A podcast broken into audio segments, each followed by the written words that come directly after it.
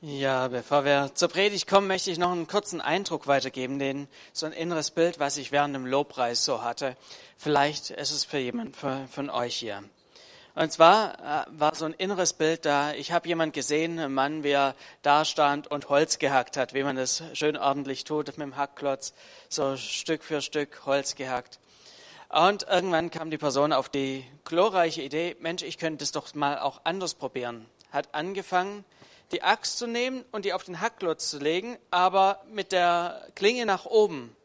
Und hat dann angefangen, Holzscheite drauf zu tun ähm, und hat noch einen Hammer genommen, um diese, ähm, ja, dann diese Holzscheiten auf die Klinge draufzuschlagen. Und es hat auch so einigermaßen funktioniert.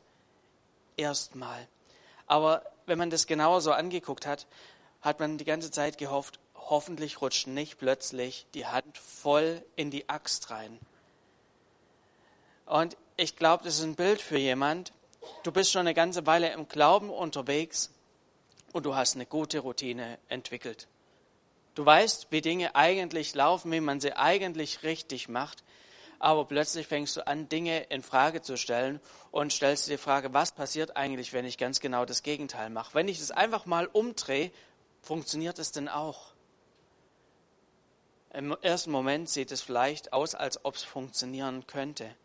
Im ersten Moment ja, passiert vielleicht auch noch nichts, aber von außen betrachtet, es ist eine Sache, wo du einfach in eine Situation reinkommen wirst, wo es irgendwann wehtun wird. So möchte ich dich da einfach auch ermutigen, wenn das vielleicht dich betrifft, wenn du das Gefühl hast, hey, das spricht dich an, vielleicht bist du gerade mit deinem Glauben an so einem Punkt, wo du überlegst, hey, soll ich nicht alles einfach andersrum machen? Dann passt schon auch irgendwie, das funktioniert auch. Möchte ich dich einfach an dieser Stelle auch mit diesem Bild warnen. Hey, überlegst dir gut, was du tust. Gott hat gute Ordnungen gegeben und wenn du in denen drin bleibst, ist da einfach Segen drauf und es einfach andersrum probierst. Ähm, Funktioniert es erstmal vielleicht auch, aber ähm, auf Dauer geht es nicht gut zur Predigt. Stellt euch mal folgende Begebenheit vor. Eine Person, Anfang 30, wächst hier mitten unter uns in der Gemeinde so auf. Sie ist allen bestens bekannt, vielleicht mit dem einen oder anderen schon damals in die Schule gegangen. Die Person hat vielleicht dem einen oder anderen schon mal daheim geholfen und ja, ist einfach überall bekannt in der Gemeinde mittendrin vielleicht zum einen oder anderen über zwei Ecken sogar verwandt und diese Person war bisher absolut unauffällig.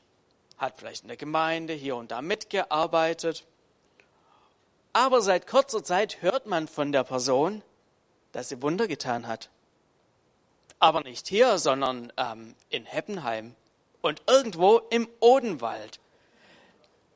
Dass sie fantastisch predigen soll, aber hier haben wir das noch nicht so erlebt. Und heute ist der große Moment gekommen, wo die Person zum ersten Mal hier im Gottesdienst predigt. Sie liest eine, einige Verse aus der Bibel vor, Verse, die alle in- und auswendig kennen, blättert dann noch ein bisschen weiter vor, liest noch einen anderen Vers dazwischen und kommt dann zur eigentlichen Predigt. Die Predigt dauert ganze neun Worte, knappe zwei Sätze. Und dann ist die Predigt vorbei. So eine Predigt gab es noch nie so kurz. Hört sich doch komplett verrückt an, oder? Man denkt sich, Markus, da hast du ja ganz schön was an den Haaren herbeigezogen. Aber genau so war das im Prinzip, was wir in Lukas 4 finden. Ich lese es mal. Lukas 4 ab Vers 16. So kam Jesus auch nach Nazareth, wo er aufgewachsen war. Übrigens, das war einfach nur so ein kleines Kaff mit voraussichtlich so 200, 500 Leuten. All, jeder kannte jeden. Ähm, das war einfach so eine enge Gemeinschaft dort. Und am Sabbat ging er, wie, es, wie er es gewohnt war, in die Synagoge. Er stand auf, um aus der Schrift vorzulesen. Und man reichte ihm die Buchrolle des Propheten Jesaja. Er rollte sie auf und las die Stelle, an der es heißt, der Geist des Herrn ruht auf mir. Denn der Herr hat mich gesalbt. Er hat mich gesandt mit dem Auftrag, den Armen gute Botschaft zu bringen, den Gefangenen zu verkünden, dass sie frei sein sollen und den Blinden, dass sie sehen werden, den Unterdrückten die Freiheit zu bringen und ein Ja der Gnade des Herrn auszurufen. Jesus rollte die Buchrolle zusammen, gab sie dem Synagogendiener zurück und setzte sich. Alle in der Synagoge sahen ihn gespannt an. Jetzt beginnt die große Predigt. Er begann zu reden. Heute hat sich dieses Schriftwort erfüllt, sagte er zu ihnen. Ihr seid Zeugen. Und an dieser Stelle ist die Predigt schon vorbei. Eigentlich dachten die Leute so, Mensch, den Jesus aus, den kennen wir doch. Der kommt hier aus Nazareth wie wir alle. Schon knapp 30 Jahre ist er hier. Sohn von Josef. Mensch, der hat letzte Woche doch gerade noch bei uns einen Schrank gezimmert oder was auch immer. Und der war mit meiner Sohn in der Klasse. Jeder dachte, den kennen wir doch. Und plötzlich nehmen sie Jesus auf eine neue Art und Weise wahr. Sie erleben ihn nochmal ganz neu, in einer neuen ähm, ja, Rolle. Und hier im Weiteren heißt es, dass sie echt ergriffen auch waren von dem, was er gesagt hat. Und darum geht es auch so in unserer aktuellen Predigtreihe Ostern neu erleben. Vielleicht hast du Ostern schon 30 Mal erlebt. Vielleicht denkst du dir, ach, den Text, den habe ich auch schon 30 Mal gehört. Was soll es denn da für mich denn noch Neues geben? Ich kenne das doch schon. Aber so wie die Leute in Nazareth Jesus nochmal neu kennengelernt haben, und ihnen neu die Augen aufgegangen sind, neu etwas für sich erfahren haben, so soll es auch für uns heute nochmal so ein Aha-Erlebnis geben. Und ich möchte einfach mit uns beten nochmal kurz, dass Gott zu uns durch diesen Text auch redet. Jesus, ich danke dir für dieses ähm, biblische Wort aus dem Jesaja-Text und diese Begebenheit, die sich da in Nazareth abgespielt hat. Jesus, und ich möchte dich einfach darum bitten, dass du durch diese ja auch teilweise schon sehr bekannten Worte neu zu uns redest, neu an unsere Herzenstüren klopfst, dass wir nicht nur denken, kennen wir schon, ja, und es links rein und rechts raus geht, sondern Jesus, ich möchte dich einfach darum bitten, dass du unsere Herzen neu erreichst mit den Dingen, die dir hier wichtig sind. Amen. Ja, Jesus hat hier sogar zwei Bibeltexte miteinander vermischt. Ihr findet die auch in Jesaja 61 in den Versen 1 und 2 und zwei Kapitel davor in Jesaja 58, Vers 6. Und Jesus sagt hier so, ähm, spricht hier so unterschiedliche Personengruppen an. Jesus spricht hier insgesamt vier unterschiedliche Gruppen an, denen er Gutes tun möchte. Den Armen, den Gefangenen, den Blinden und den Unterdrückten. Da stellt sich doch so für uns die Frage, was ist da bitte schön für mich dabei? Wir gehören doch zu den reichsten Personen dieser Welt. Also zu den Armen gehören wir schon mal nicht. Fehlanzeige. Kaum einer hier dürfte jemals hinter Gittern gewesen sein. Also die Gefangenen, die betrifft, die betrifft jetzt, die sind wir auch nicht. Ich weiß nicht, wie es dir geht. Also ich habe schon viele hundert Leute, unterschiedliche Leute kennengelernt, aber ich habe mal so überlegt, ich glaube, ich kenne nur zwei Blinde.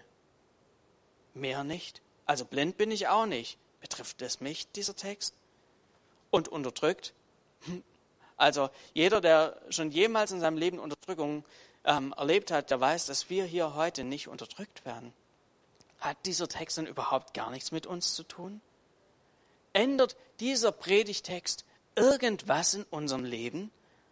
Oder können wir jetzt mal so ganz ruhig auf Standby gehen die nächsten 20 Minuten? Ich glaube, hier steckt was für uns drin. Gott möchte zu uns hier was sagen. Wer ist denn hier wirklich gemeint? Hat Jesus damals nur die ganz Armen gemeint? Hat er nur zu denen gepredigt? Zu denen auch, aber nicht nur. Ist Jesus damals ins Bezirksgefängnis gegangen und hat gesagt, so, ihr Wächter, auf die Seite, ich mach mal hier die Gefangenen frei? Hat er einfach nur zu ein paar wenigen Blinden gepredigt, dass sie irgendwann sehen sollen? Ist er nur umhergelaufen, um Unterdrückte zu befreien? Eigentlich nicht. Es muss hier eine andere Bedeutung noch dahinter stecken, als das Wort für Wort, wie das hier dasteht.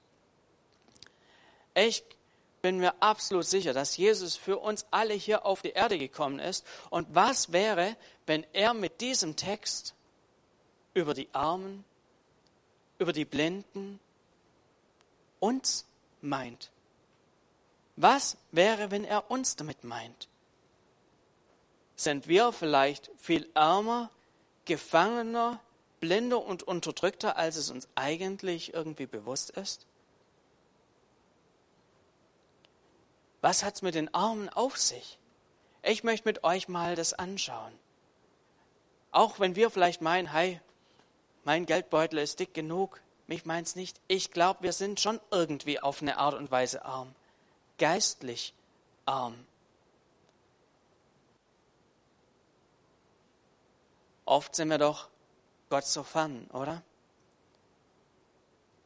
Und da stellt sich doch die Frage, trägt denn unser Glaube auch durch Krisen durch?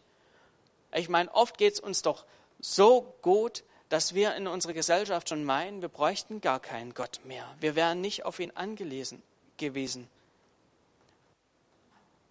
Aber sind wir geistlich reif?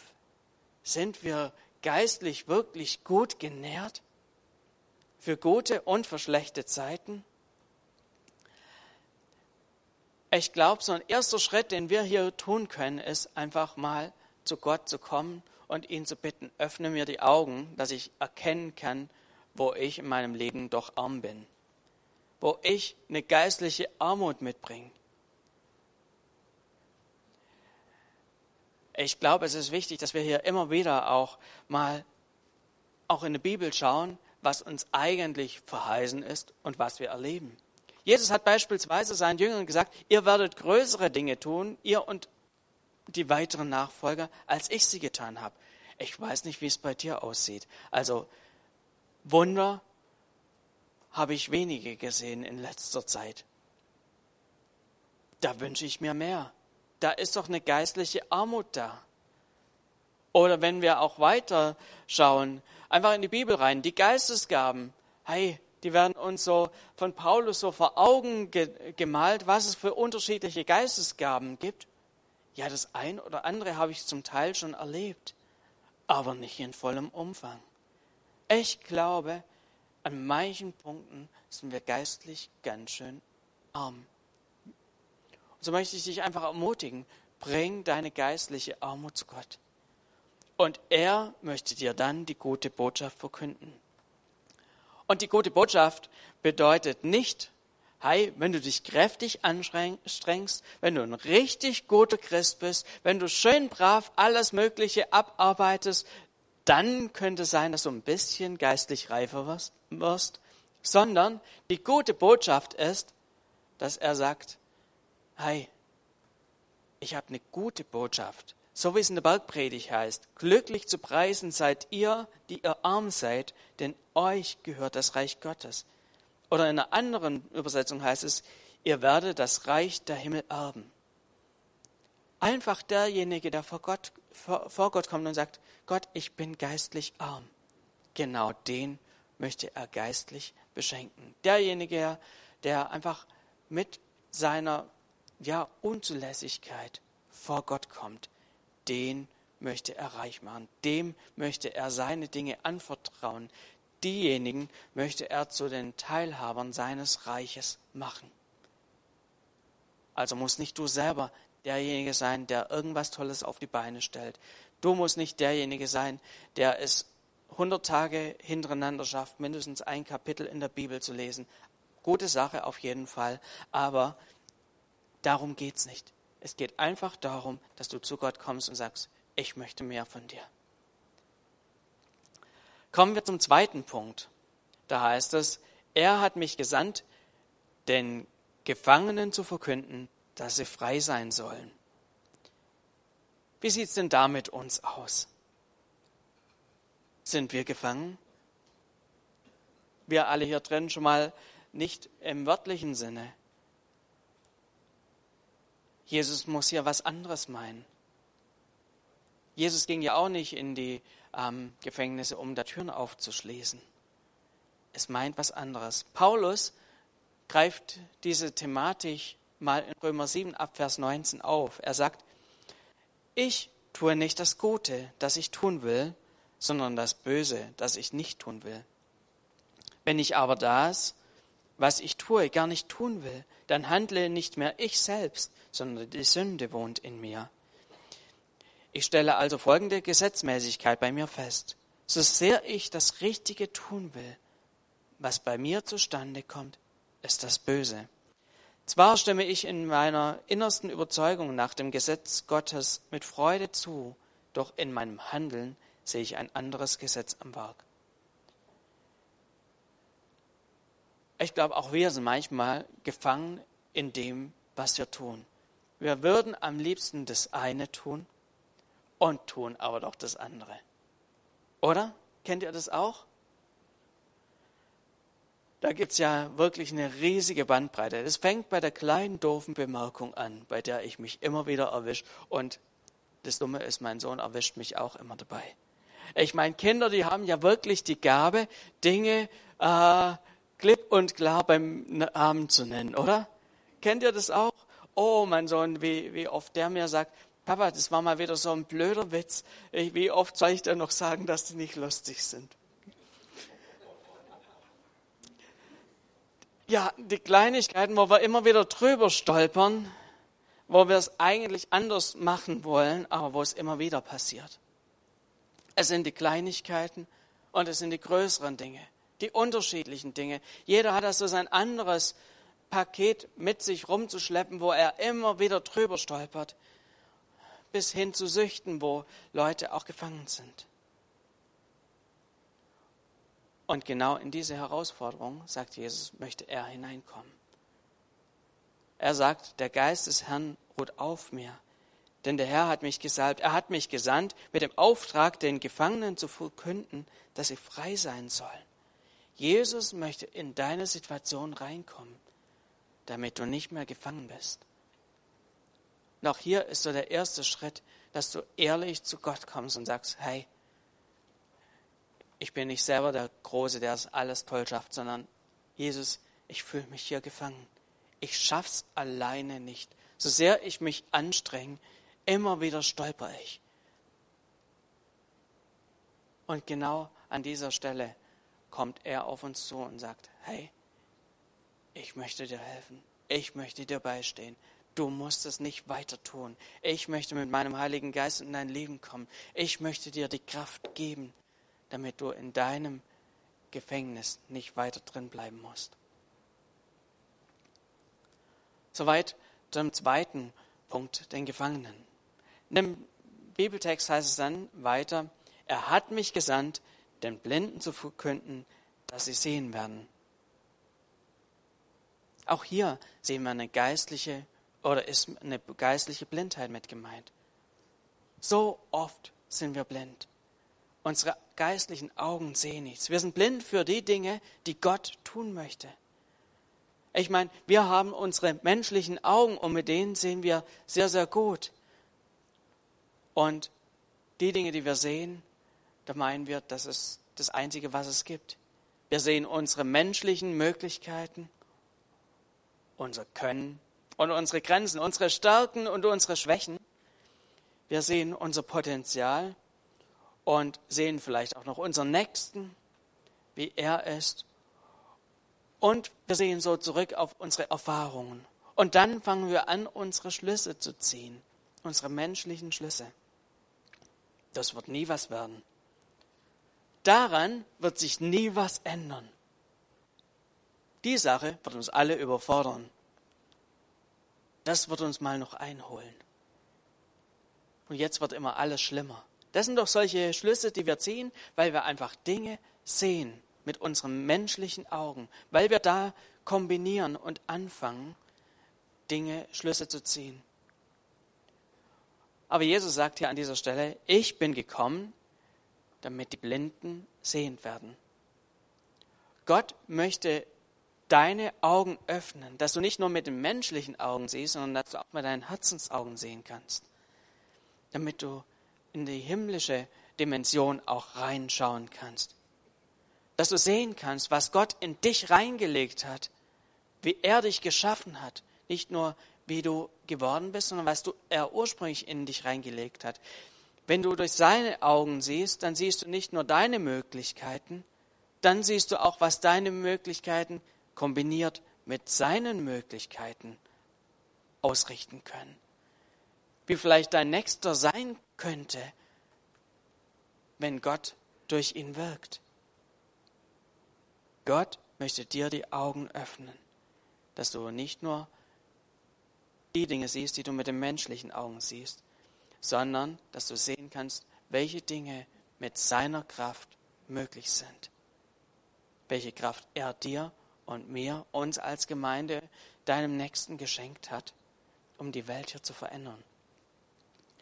Auch hier ist so ein erster Schritt, dass wir einfach zu Gott kommen und sagen, hey Gott, du siehst meine Blindheit.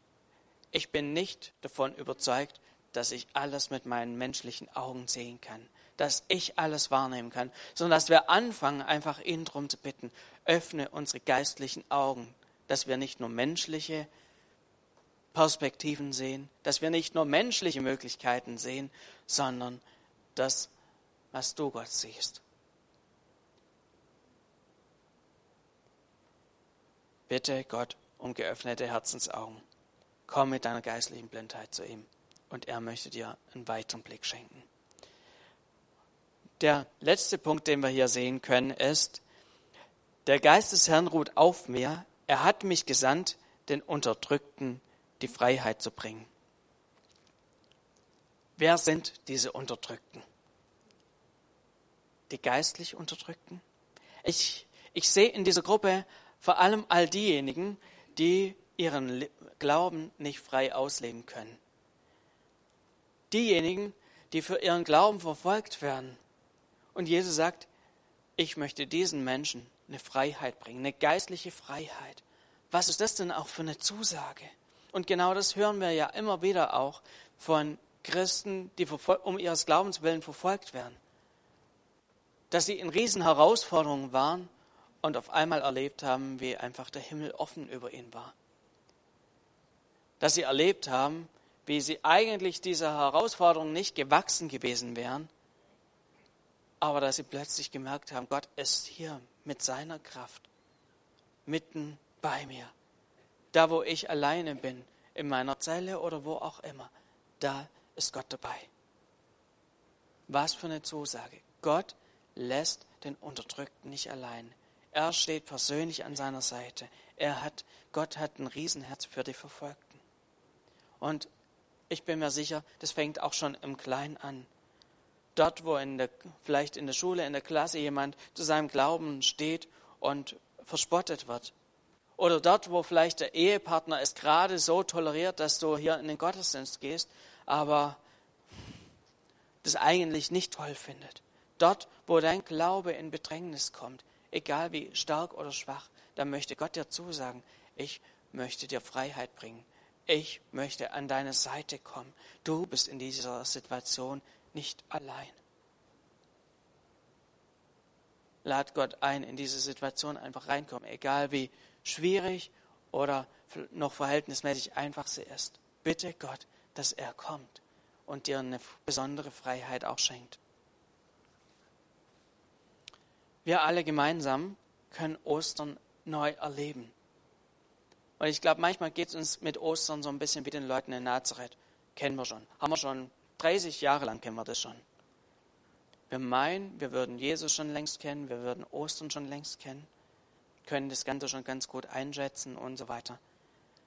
Aber dann kommt Gott und möchte neu in unsere Situation reinkommen.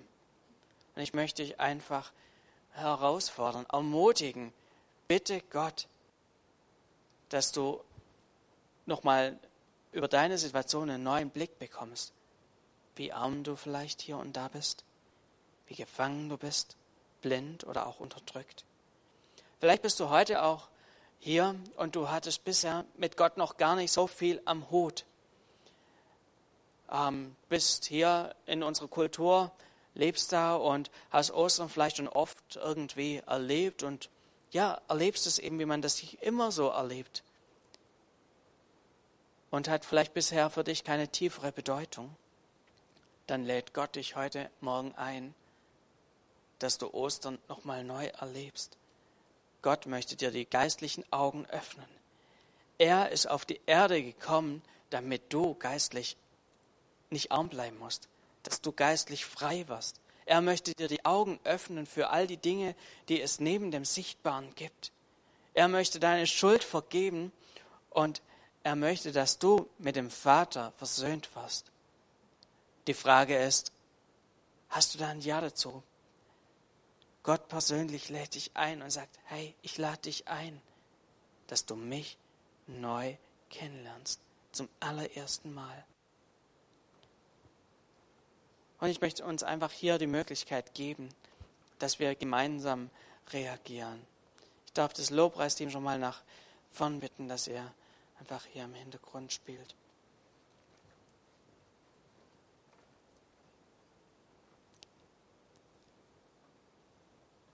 Jesus, ich danke dir dafür, dass du hier mitten unter uns bist. Danke, dass du ein Gott bist, der uns immer wieder neu Dinge vor Augen halten möchte. Nicht um uns klein zu machen, nicht um uns schlecht zu machen, sondern du möchtest unsere Augen öffnen, dass wir erkennen, dass es noch so viel mehr gibt.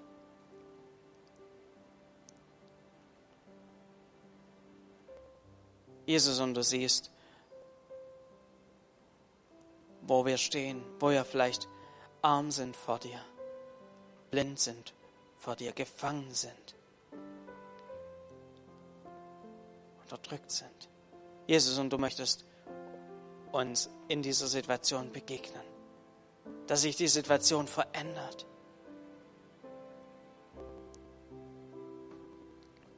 Während wir hier alle die Augen geschlossen haben, möchte ich fragen, gibt es jemanden, der mit dem einen oder anderen Punkt angesprochen war, wo du sagst, Jesus, ja, öffne du meine Augen. Dann Heb einfach kurz deine Hand als ein Zeichen. Gott, hier bin ich. Ja. Hey, das ist so eine gute Entscheidung. Wenn wir ehrlich sind vor Gott. Nicht so tun, als ob wir alles selber im Griff hätten, sondern wenn wir einfach bereit sind zu sagen, Jesus, ich bin arm vor dir. Ich bin blind. Hilf du mir, begegne du mir in meiner Blindheit, in meiner Armut. Jesus, und du kommst gerade jetzt in unsere Lebenssituation rein.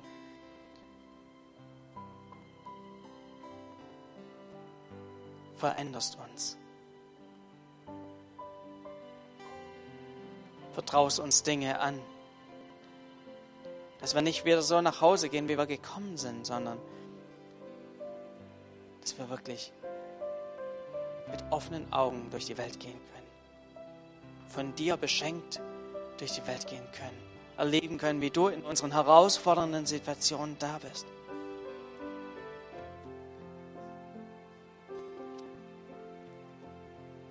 Und ich möchte auch wirklich hier das Angebot machen, wenn du noch nie eine Entscheidung für Jesus getroffen hast, wenn du noch nie gesagt hast, ja Jesus, ich möchte mein Leben mit dir leben, dann ist jetzt eine Möglichkeit zu sagen, Gott, hier bin ich. Ja, ich bin arm vor dir und ich möchte mit dir in Verbindung kommen. Wenn du das auf, wenn du so spürst, Gott klopft an deine Herzenstür, ist deine Möglichkeit zu sagen, ja, hier bin ich, ich möchte mit dir leben. Ist da jemand, der es zum ersten Mal tun möchte?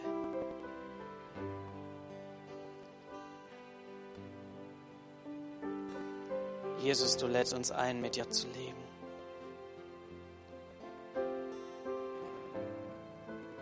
möchten näher an das rankommen, was du für uns hast. Jesus, schenk du gerade jetzt in diesem Moment wirklich jedem Einzelnen das, was er braucht. Eine Ermutigung, eine Stärkung,